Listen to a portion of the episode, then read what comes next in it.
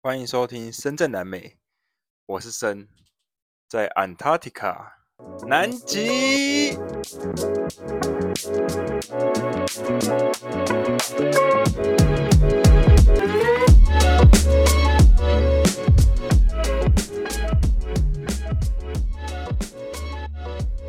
没有错，我在 Antarctica，跟我一起念一遍 Antarctica。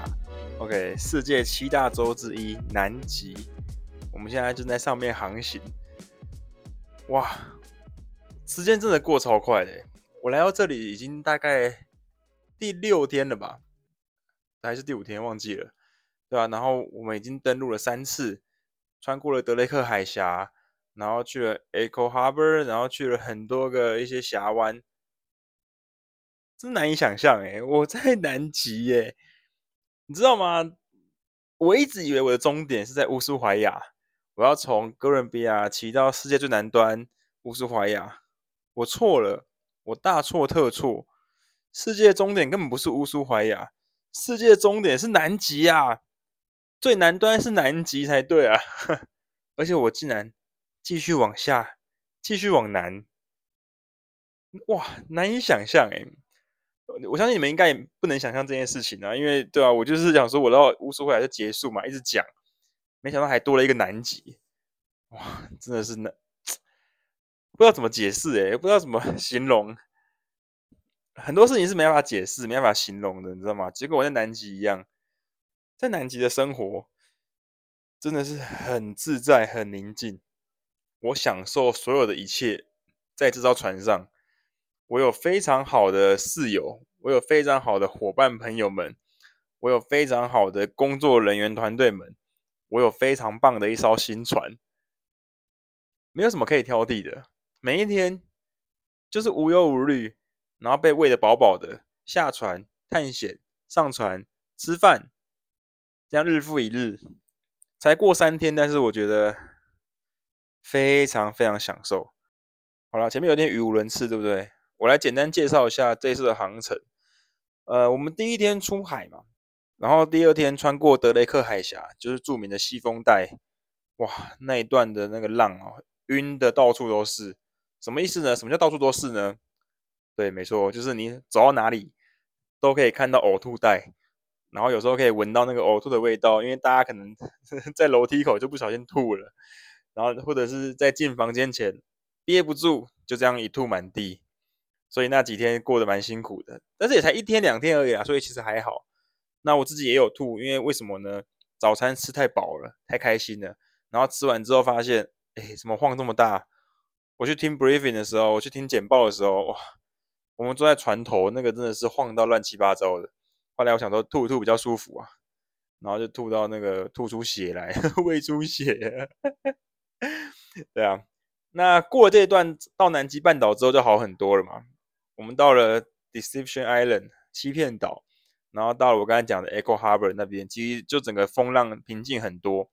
那第三天、第四天呢，就是我们的南极行。所以三四五六就是南极行，然后七八好像就慢慢的回程了。所以我们只有四天的时间会在南极探险，可能会登陆啊，可能会坐小船出去外面游一圈啊，做一些生态的介绍跟导览。那准备要进去南极之前呢，前一天晚上我会记得很清楚。准备睡觉的时候呢，突然听到船有那种撞到东西的声音，咔咔咔咔咔咔。我想说怎么会这样？然后我一转头看，因为我床就是有落地窗嘛，旁边就是一大块落地窗，可以看到外面的景色。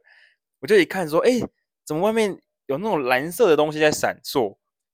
就是大冰块在水上面，你知道吗？所以我等于是我们的船准备要破冰了，我们的船就是要进入冰块区，哎。整片的冰河、冰山，然后掉落的冰块，在海上的冰块，我们船就是要这样开过去，所以会压到很多冰块，然后就会有那种嘎嘎作响的声音。晚上的时候看着非常震撼，那时候十一点左右嘛，这里大概十一点天色变暗，然后进入晚上，因为现在还是冬天转春天，那到了夏天之后呢，白天的时间应该就是更长了，所以现在还可以看到晚上了，还不错。重点是。哇，你很难想象，就是旁边全部都是冰块，然后那个冰块在一点微光之下，水面下的冰块可以闪烁出蓝色的耀眼的光芒。你就想说，铁达尼号不就是这样吗？对啊，他就是误判，然后撞到冰块嘛，冰块的十分之一露出来，十分之九在下面，然后撞到之后就一去不复返，就这样沉没了。你就想说，哇，会不会发生这种事情呢、啊？脑中就会开始，因为那些恐怖故事嘛，那些经验告诉我们会有这种你预测不到的事情，所以还是会担心呐、啊。所以总是希望船长可以好好的开船，好好的把我们带向比较安全的地方。那当然不负众望嘛，我现在可以录音，代表我很顺利。早上起床，哎，转头一看，一大片的冰山，然后跟冰河从我的旁边这样子滑过去，哇，真的是来到一个梦幻仙境的感觉。所有的一切都是雪白的，然后很寂静，非常的平静，什么都没有，你就是好好享受这一切。你知道吗？我来南极就是我们 disconnection 嘛，我们断掉所有联系，这里没有网络。当然你要买可以，那我记得网络好像是一百二十分钟七十五块美金吧。那我觉得没有必要花这种钱呢、啊。应该说你生活了这么久，然后被世俗烦扰了这么久，你好不容易到了一个。可以跟世界完全脱离关系、完全断开任何连接的地方，然后你到这种地方，你却还要硬要跟他做回连接，那不是很吊诡吗？都有这个机会可以放飞自己的灵魂，然后好好的平静，好好的去享受，结果你硬要，你硬要把你那些俗不可耐的事情，那些 在你平常生活当中烦恼的事情，硬要把它带来南极，那不是很笨吗？我跟你讲。这就是所谓的庸人自扰。我来到这里之后，就是哇，了解了这件事情。那当然不是我啦，是我在这里看到的一些人事物，对啊，所以各式各样的人都有。那我只能说，我真的很幸运，我有一个非常棒的室友。这个室友呢，他叫米怪，他是一个美国人，然后在墨西哥出生。他是很做自己的一个大叔，四十二岁，诶，四三呐，四三。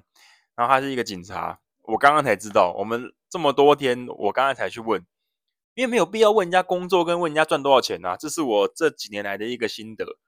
我觉得你与其问人家工作，哎，what do you do，或者是你问人家赚多少钱，我觉得没有必要。你应该问他说，你开心吗？这对我来说才是最重要的事情。对啊，你就算今天赚了很多钱，你不开心，那我觉得没有意义。你今天有几栋房子，你今天有几台车，你今天有多少存款？然后你过得很不开心，你还得忧郁症，那我觉得这本末倒置吧，对啊，所以我其实通常都不太会跟人家问说做什么工作的，通常啦，以现在遇到的人来说，都是他们先问我，然后我为了礼貌才反问他们，那当然薪水我也绝对不会去问嘛，就让我好奇说，哎，船上那些服务生啊，他们收入多少钱啊？很好奇他们的薪资水平。但是其实我还是没有勇气去问啊，因为我觉得这是人家的工作，这是人家的隐私，他们可能会基于礼貌，然后不好意思拒绝你，但他们心里可能会难受，所以我通常不想要让人家感到任何难受了，所以我通常就是嗯，把这个秘密放在心里，或者是他愿意谈，亦或是我们今天已经非常非常熟悉了，然后他要分享，我才会问这样子，对啊，那哇，我跟你讲，南极真的是一个。我不知道怎么讲啊，我我们第一天就上岸嘛，然后看着小企鹅，那个企鹅真的是非常非常可爱，大概三十到四十五公分左右。然后它在水里游泳的时候，它就会像海豚一样，就是那样飞跃式的跳跃，而且它们是好几只成群结队的一起，因为要避免海豹的那个嘛，就是猎食，所以它们这样子比较安全。然后这样跳，然后跳的时候眼神很专注，很锐利。我真的是很喜欢企鹅诶、然后在岸上面呢、啊，他们有些就会趴在雪上面。我就问导游说他们在干嘛？他们说现在是 early season，所以他们在等雪龙。然后有一些可能就准备交配了，就会去找伴侣这样子。然后就可以看到他们的哎，有一些交配的行为，我觉得也蛮有趣的。对啊，然后其他没事的可能就是追逐，然后无聊，或者是就趴在那边 等雪龙，等季节来，准备要去抓鱼或什么的。那他们有时候还是要去捕鱼嘛，去就是猎取一些食物，然后就会成群结队的一起进入海中，摇摇屁股，把头伸起来，然后再潜下去。我有拍到水下的画面，其实也是蛮棒的，蛮震撼的。这叫什么？这叫企鹅精神。OK，来到南极之前，我最喜欢的动物可能还是狗，但是呢，来到南极之后，我最喜欢的动物是企鹅。为什么呢？跟大家分享一下，企鹅呢，就是一个对任何事情充满好奇的生物。所以大家如果有兴趣，可以看一下坚忍号，就是薛克顿船长他们上一集应该有讲到吧？忘记了，就是他们跟三十八个还是多少人一起去冒险，想要横跨南极。结果一到南极半岛的时候，船就在冰上面就是卡住了。他们在南极受困了七百多天吧？对，所以最后还是奇迹式的获救。那他们吃的都是企鹅。因为企鹅都很好奇的走过来看，你就知道南极有非常非常多企鹅，而且我跟你讲很好笑的是，在南极有非常多的冰山嘛，对啊，然后还有一些冰河。当你看到那个冰山或冰河上面一片雪白，上有一点点黑黑的东西，很像粉刺，那个不要怀疑，就是企鹅。你会觉得说怎么这么小，小的不可思议啊？这个该不会是什么草之类的吧，或者是什么植物？没有，就是企鹅，他们就这么小只，然后在那个地方一动也不动，所以这就是雪上的粉刺，我们的小企鹅。那他们对任何事情充满好奇嘛，然后没事的时候呢，就好好的放松，然后好好的躺在雪上面休息。那该努力、该用功的时候，还是会跳到水里面去，然后非常用功的去捕鱼，或者是去捡石头给他的伴侣，给他未来的小孩，给他要孵蛋的一个窝这样子。所以企鹅真的是哇，让我很佩服啦！而且我觉得人生应该要像企鹅一样，你该努力的时候就好好努力，那你该休息的时候就是好好的放松，好好的瘫在雪地上面这样子，很棒啊！不就是应该如此吗？然后企鹅其实我觉得他们就是没有什么心机，你感受不到他们任何的该怎么讲呢？负面的想法跟情绪，他们就是一拐一拐在雪上走，看到石头就跳上去，然后。走路的时候会张开他们的翅膀去维持平衡跟散热，超级酷的吧？还有重点来了，企鹅这个生物很猛哦，它是生活在极端气候里面的生物。你不极端，它可能还不要。当然，世界上有十八种企鹅啦，但是我们看到的很多都是在南极嘛。那北极当然没有，因为没有北极企鹅，只有南极企鹅。再跟大家科普一下。所以呢，你看这么厉害的一个生物，然后。它可以在南极生活，然后又可以活这么自在、这么坦然，然后在零下可能二三十度的地方、下着雪的地方，它甚至还可以跳到零度的水里面去游泳、去抓鱼，然后游好几公里的路，真的是不可思议啊！企鹅精神啊，跟大家分享，学好了。如果要我刺青在身上，我应该刺一只小企鹅，真的很喜欢企鹅啦。所以我们花钱来这里看企鹅，真的是不虚此行啊。那我觉得来南极还有很大的一个重点，就是你要去感受一下这个世界唯一仅存的净土就在这边，没有受到污染，因为南云极有南极公约嘛，然后也没有任何的该怎么讲，不知道怎么说诶，它就是宁静的蓝，然后平静的雪白。来到南极，我那时候一开始想说，我应该是要来这里看野生动物的，然后来看冰河。没有想太多诶，想说可以体验看看不同的环境。但是当我真的踏上这个地方，你会有非常大的感悟，就是你的生活应该要更坦然的做自己，做自己想做的事情。为什么呢？因为南极，你就是一个可以把握当下的地方啊，当下就是瞬间，就是永恒。你不用管你的过去，你也不用去在乎你的未来，你就是好好的活在当下。好好的感受你眼前的自然，好好感受你眼前的那一片雪山，然后那一条冰河，看看眼前的企鹅，甚至还有看到鲸鱼、白尾，或者是看到海豹、海狮在那个冰上面睡觉，哇，那是多棒的一个享受啊！重点是非常非常宁静，你听不到任何的声音，你甚至只能听到一点雪掉下来那种声音。然后听到企鹅他们他们在那边唱歌、游泳的时候很开心，或者是在岸上的时候彼此在叫、在沟通，那是多么棒的一个体验！讲到这里我还鸡皮疙瘩，哇，真的是非常非常享受，超级赞！所以我那时候来这里第二天、第三天之后，我就跟我的米怪，我就跟我的室友一起吃饭的时候，我们都坐窗边，边坐在窗边边看冰河、冰山、企鹅游泳。还可以边吃五星级的餐厅，多爽啊！真的是，超开心的，住的棒，吃的棒，然后整个环境又非常的超出想象，我只能这样讲，fantastic，或者是 amazing，没有其他形容词了，真的是太赞了。然后跟大家分享，我们昨天下午有一个行程，就是我们去跳南极。就是体验一下跳南极嘛，所以很多人都参加了。我跟你讲，那时候参加之前，我想说，哦，有点紧张诶，因为我心脏从前面就不太好嘛。我不是有说吗？我心脏一直在痛，会不会跳南极之后心肌梗塞？我就想很多。但是米哥也要参加，我室友要参加，甚至那种连六七十岁的那种老先生、老太太也这样跳下去，太厉害了吧？哎，你要知道，我每天上南极，每天登陆，或者是每天在坐小船巡航的时候。我的衣服大概也都是穿三件，然后裤子穿四件，就是这么厚，因为它超级冷的，然后又下雪。你只要今天你没有戴手套，然后你坐着小船，大概坐一分钟嘛，你的手基本上就冻到在刺人，你知道吗？就那种好像有针插你手上那种感觉，已经刺痛了，已经不是冷而已。所以那时候想说，哦，跳南极，诶，那个水。那一天我们还是怎样？还是下着大雪。就昨天晚上，我们下着大雪，然后我眼前就是一堆冰块。可以想象你在这种地方跳吗？哇，这个感觉真的是很赞诶。那时候跳的时候，我们就是要摆一个姿势嘛。我想说要摆什么姿势比较好呢？想了半天没有代表台湾的姿势，突然想到那个，哎，之前不是有阿帕契事件吗？就李蒨蓉啊。然后我跳下去就摆了一个阿帕契，说 I'm from Taiwan，然后就这样跳到水里。我在等待的过程当中，我脱鞋嘛，衣服脱掉，我光是脱鞋那个脚踩到水上面，因为那个通道上面有一点水嘛，踩到水上面的时候，我的脚趾已经失去知觉了，就是这么冷。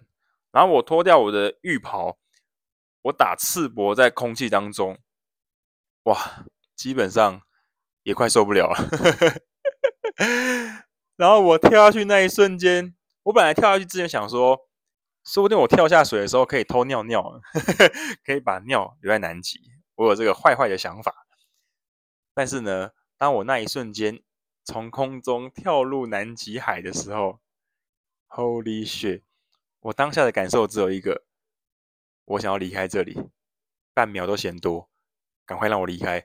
跳下去，我瞬间感受不到身体的任何知觉。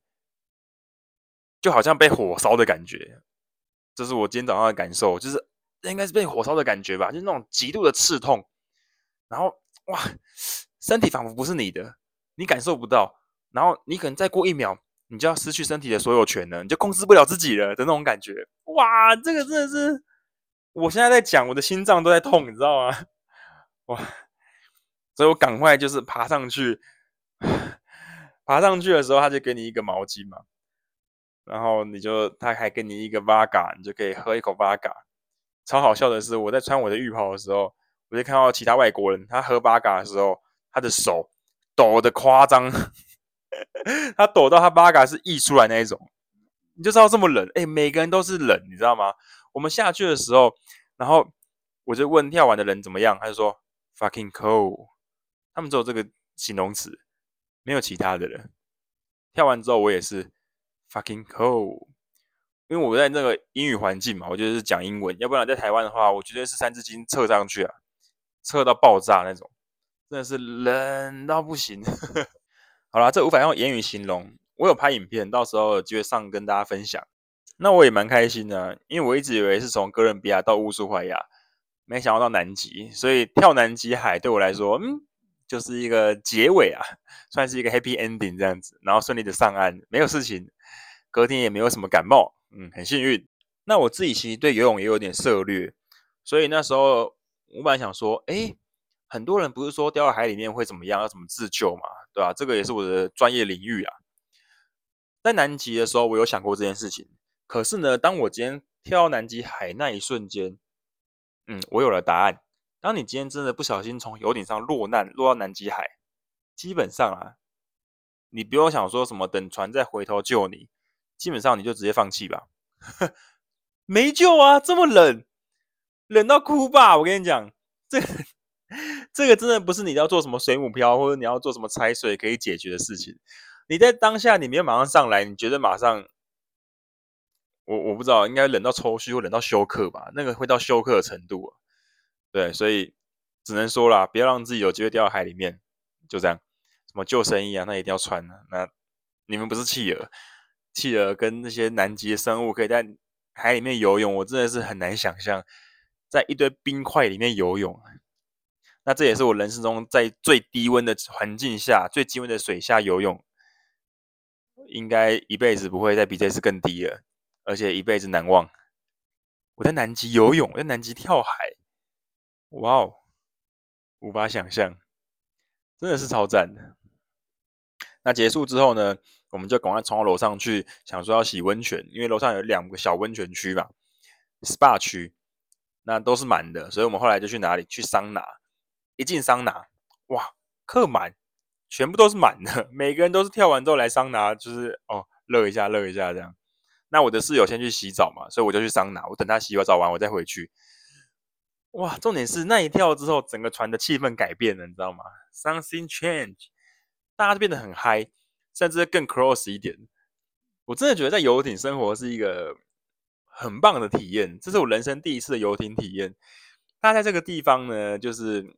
对，你没有其他的地方可以跑了嘛？你就在游艇里面，然后认识里面的人，然后互相交流。如果有一些频率对的人，就可以继续交流。那不对也没关系，继续找下一个就好了。所以大家到后面就越来越熟悉，甚至有点离情依依的感觉。当你准备要结束的时候，就像分班一样嘛。你今天在跟这些同学已经诶两年的同学生活，然后你要分班了，你一定会舍不得。而且重点是我们在这里没有网络，你没有网络去分心，你没有网络去分散你的注意力，你只能专注在当下。当然，我们不讨论那些有花钱买网络的人呐、啊，对啊，或者是夫妻们一起来那种。在这里哦，我觉得应该有七成都是自己来的，像我的室友也是，那我遇到的朋友们几乎都是，然后来自世界各地，甚至印度的也有，对吧、然后欧美的啊都有，阿根廷、智利。嗯，香港、中国也很多，所以哇，真的是各式各样。那工作人员也是，也是有各式各样的不同的国家，很享受。哇，真的觉得我非常享受船上的一切，任何一切我都享受。像我现在在他们图书馆里面嘛，都在那边录音。那我也在图书馆，就是翻他们的书，然后我也有时候会去问那些导游问一些问题，像是为什么明明海豹就是会吃企鹅？但他们总是可以相处在一起，为什么？对啊，像这种问题，我觉得很好奇啊。或者是说，诶，如果是国王企鹅或帝王企鹅，他们游泳会像阿德利企鹅这样子跳吗？就是像那个海豚的那种跳跃方式吗？我就很好奇这些事情，然后就会问他们，甚至问他们，诶，冰河怎么形成的？那怎么样算是冰河？我觉得这些都是非常有趣的啊。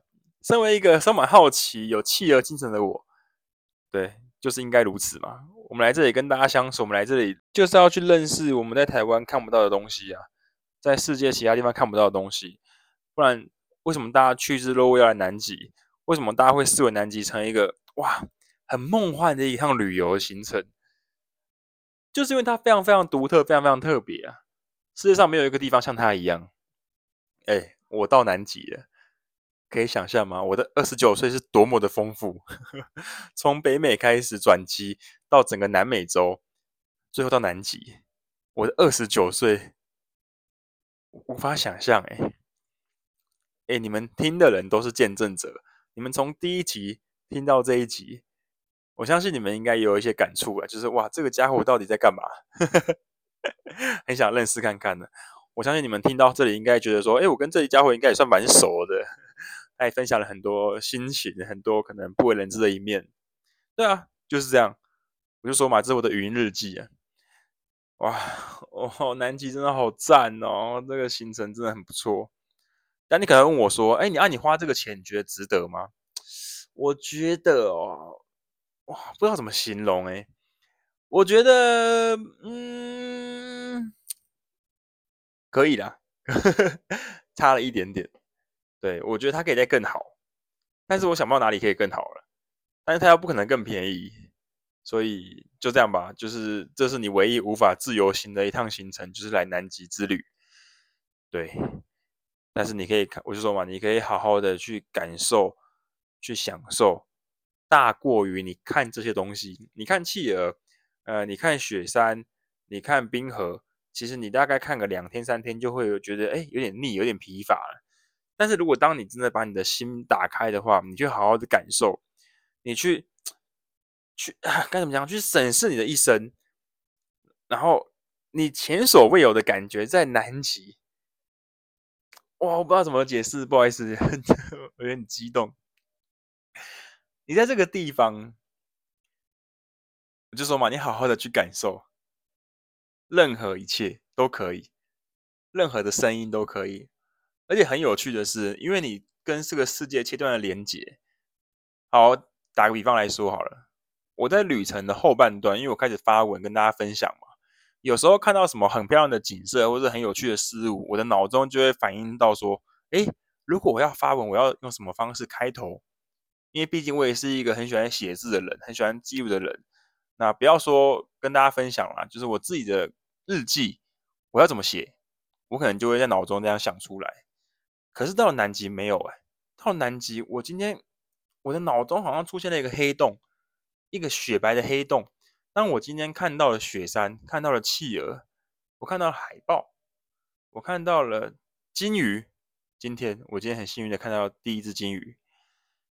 你看到这些东西的时候呢，它跑进你的脑中，会瞬间被你脑中那个白色的黑洞、白色的洞给吸走，变成一个极静，变成一个。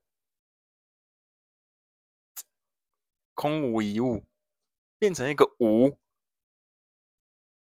就像现在一样，就像现在一样。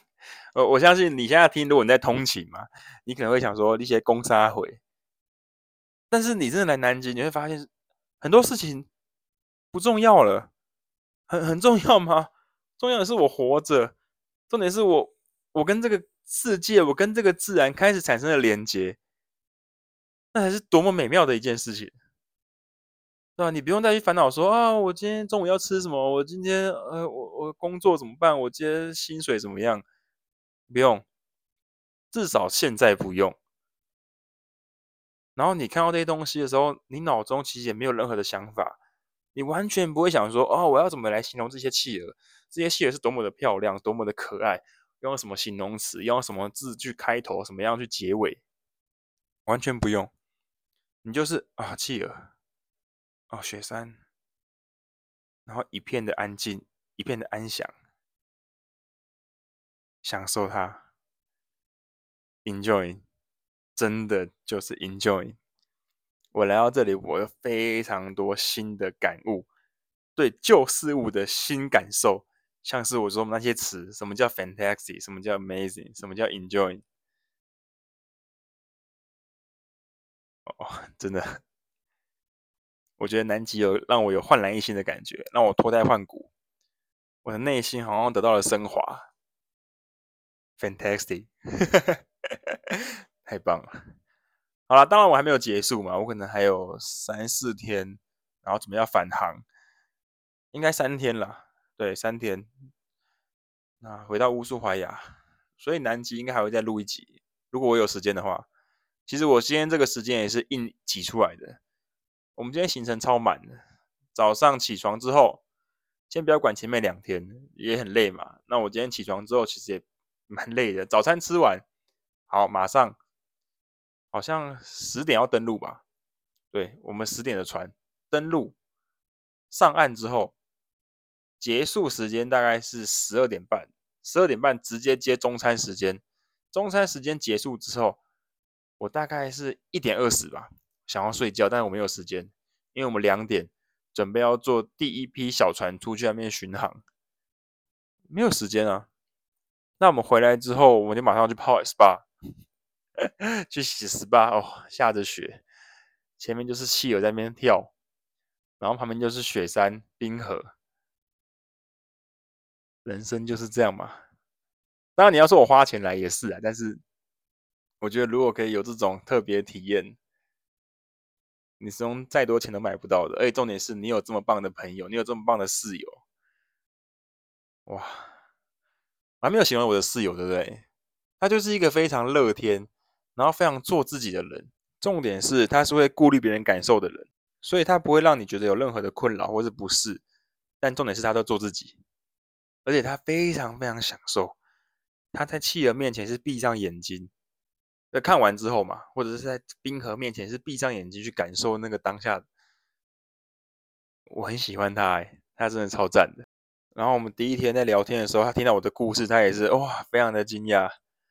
对啊，然后他也说，他相信命运，他相信吸引力法则，对，他相信这些东西，就是什么 spirit 啊，精神。然后哇，真的是超赞的！我有一个这么棒的室友，我们每次出发的时候都是精神喊话，然后 vamos vamos，let's go，let's get it。然后我们昨天跳那个时候也是啊，We made it, we did it，哇，超级享受，吸引力法则把我们大家遇在一起。当然还是有像有一些香港人嘛，这个很有趣，这个可以再分享一下。那就是我见过所谓的打肿脸充胖子，或者是自卑的最低表现啊，实在是可以再跟大家分享啊。我以后绝对不要成为这种人。就心里非常自卑，然后用旁头去充实自己，然后需要得到别人的认同，然后来这里不好好享受大自然，还在那买买买网路。好了好了好了，我这个就是对吧、啊？有好的也有坏的嘛。对我来说啊，相对相对相对坏的，所以就是以此为借鉴啊。但还是希望可以不要被影响到自己的心情这样子。好，我们大概还有三天，慢慢来。希望大家听了我的这个讲法之后，对南极有不同的感受、不同的看法，或者是会觉得它更神秘、更好奇、更向往，也有可能。那我不知道为什么我今天讲话很挫啊，就是一直大舌头，呵呵，可能一直在用英文讲话的关系吧，所以转换又很奇怪。你看啊，我今天从一个台湾跑到美国去转机，待了十天，把英文重新拿出来用。到南美洲，到每一个不同的国家去适应它的口音，然后要适应西班牙话，我现在根本改不过来，很多事情都是哦，C C C 啊，呃，Como，就是都用西文来做第一反应。当然，我不会讲很多西文，我说过嘛，我的西文是破烂西文，但是至少你有基本的沟通是可以的。就像外国人来台湾，他可能会讲说什么？对不起，呃，再说一次。之类的哦，谢谢你好，多少钱？可能就像这样子的一些基本的词汇，但至少你第一反应会像这样，因为你遇到的人都是讲西文的嘛，对啊，所以来这里的时候就是要重新用英文哦，又打结了，真的是。但是我觉得人生很精彩。我本来想说我回去休息一下，再想下一个行程，但是我在南极的时候已经在想，嗯，知道要去哪里呢？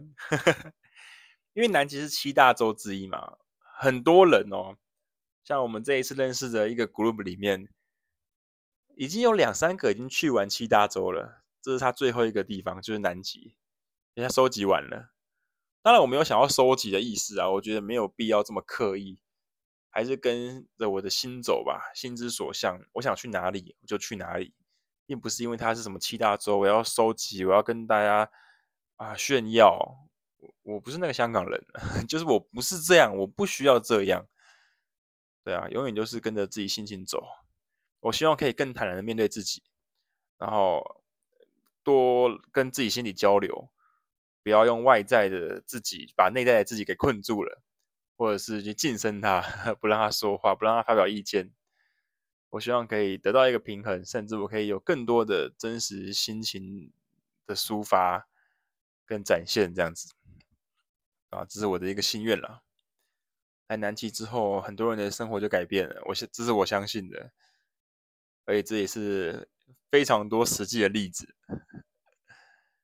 对啊，不要说不想工作了，应该说你可以做你想做的事情，或者是你可以做你开心的工作，你真正想做的事情。当然，很多事是你想做了，但是你真正。不知道怎么讲哎，像我之前做的事，我也觉得很棒啊。但是可能还是有一些环节会让我很苦恼，或是觉得可以更好。任何事都是一样啊，我觉得任何事都是一样。所以，像就算是你现在是南极的导游，这个 dream job 梦幻的工作，你可能还是会觉得哦，好累，还是会有人家看不到的不好的地方，或者是他很不能接受的地方。我相信。但无论如何，如果自己跟着自己的 flow 走，跟着自己的心走的话，嗯，应该会过得更快乐了。我只能这样讲，这种都是相对值嘛。应该会更快乐。那当然，我觉得每个人的环境所构成的一个个性，对啊，或者是你今天 你今天的性格怎么样，其实也会影响到嘛。如果你就是一个悲观的人，你就是一个没有自信的人，或者是你就是一个对啊，很容易怨天尤人的人，那我觉得要改变谈何容易，超级困难。那如果你像我一样很乐观，当然我有说我有悲观的一面嘛，但是我相对来说我是自己偏好乐观，然后也喜欢乐观的，所以没错，他们都说，哎、，I like you, you always smile, of course，有什么好难过，有什么好不笑的，任何事都值得开心啊，这叫什么？企鹅精神，记住各位，企鹅精神，OK。当你下次看到我的时候，你可能不认识我，我可能不认识你。你就对我讲企鹅精神，我就会知道说哦，你有听我的 podcast，赞啦，请你喝一杯饮料。好啦，我是森，在南极。如果你想要赞助我的旅程，也欢迎 欢迎在连接表单下面，也可以提供我一次住宿。我还没有结束我的旅程啊，我还要去布宜诺斯艾利斯，我还要去可能其他地方晃晃，再回台湾嘛。对啊，而且你也可以赞助我之前的旅费，就是。我之前从南美洲这样一路玩下来，这样一路冒险下来的旅费，也欢迎，对啊，赞助我一餐，赞助我一个晚上，赞助我一次油钱都可以。表单上面有那个赞助连接。那如果你喜欢的话，也可以去各大 Podcast 平台给我深圳南美五颗星，对，让我知道说哦，这个频道真的有人在听呢，或者是真的有人认同他。当然没有认同他，我也没差，反正我不是为了你们做的。我说，我就说它是一个语音日记嘛，这是一个很棒的尝试，好或不好，对我来说都是一个过程，都是一个记录，对吧？那如果不好，我就改进，让它更好；那如果好，我就维持，拉更好，不就是这样吗？怎么可能一做就一百分？哪有这种事情？这样太无聊了吧？呵呵，对啊。那如果任何问题，也可以来我的 Instagram 或者是我的脸书粉丝专业。生活旅游人，连接上面都有啊，对啊，可以来给我一点回馈，给我一点留言，可能跟我建议啊，可能给我一些心得想法啊，都欢迎。最近收到了一些关于诶 Podcast 或是关于我旅程的一些心得分享，我觉得很棒。你们用你们的人生，然后共振我的冒险，我觉得真的非常赞诶。然后交响出哇。属于我们两个频率才懂的那个心情，哇，那个是再好不过的事情了。说到这里又鸡皮疙瘩了，很棒诶，不觉得很赞吗？这才是人生啊！台湾真的太小了，亚洲真的太封闭了，不行了，我觉得我们 真的要有所改变。那个集体潜意识太强了，你真的，一进去之后，你很难抽离啊。就算你想抽离，你会被当成异类。这不对吧？这不对，这完全不对。为什么要干扰别人呢？干你屁事啊！我的人生干你屁事，对自己负责就好了。我也没有影响别人，不是吗？好啦，我是森，我在南极，还记得英文吗？Antarctica。下期见啦，拜拜。